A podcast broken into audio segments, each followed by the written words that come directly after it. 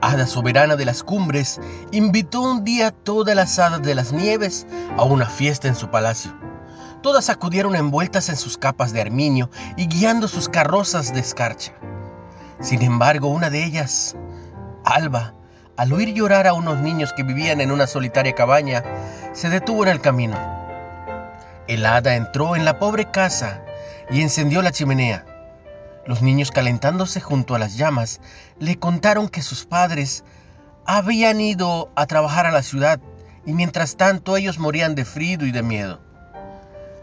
El hada les dijo, me quedaré con vosotros hasta que vuestros padres regresen, prometió. Y así lo hizo. Pero la hora de marcharse, nerviosa por el castigo que podían imponerle por la reina, por la tardanza, olvidó la varita mágica en el interior de la cabaña. El hada de las cumbres miró con el ojo a Alba. No solo te presentas tarde, sino que además lo haces sin tu varita mágica. Mereces un buen castigo. Las demás hadas defendieron a su compañera en desgracia. Sabemos que Alba no ha llegado temprano y ha olvidado su varita. Ha faltado, pero por su buen corazón el castigo no puede ser eterno. Te pedimos que el castigo solo dure 100 años durante los cuales vagará por el mundo convertida en una ratita blanca.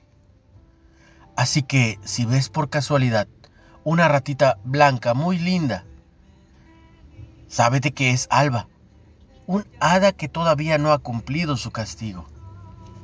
Pero no olvides el buen corazón, siempre ayuda a los que necesiten, como Alba, el hada, el hada de la escarcha, se acercó a cuidar a esos niños. Y colorín colorado, ¿qué crees? Este cuento, este cuento se ha acabado.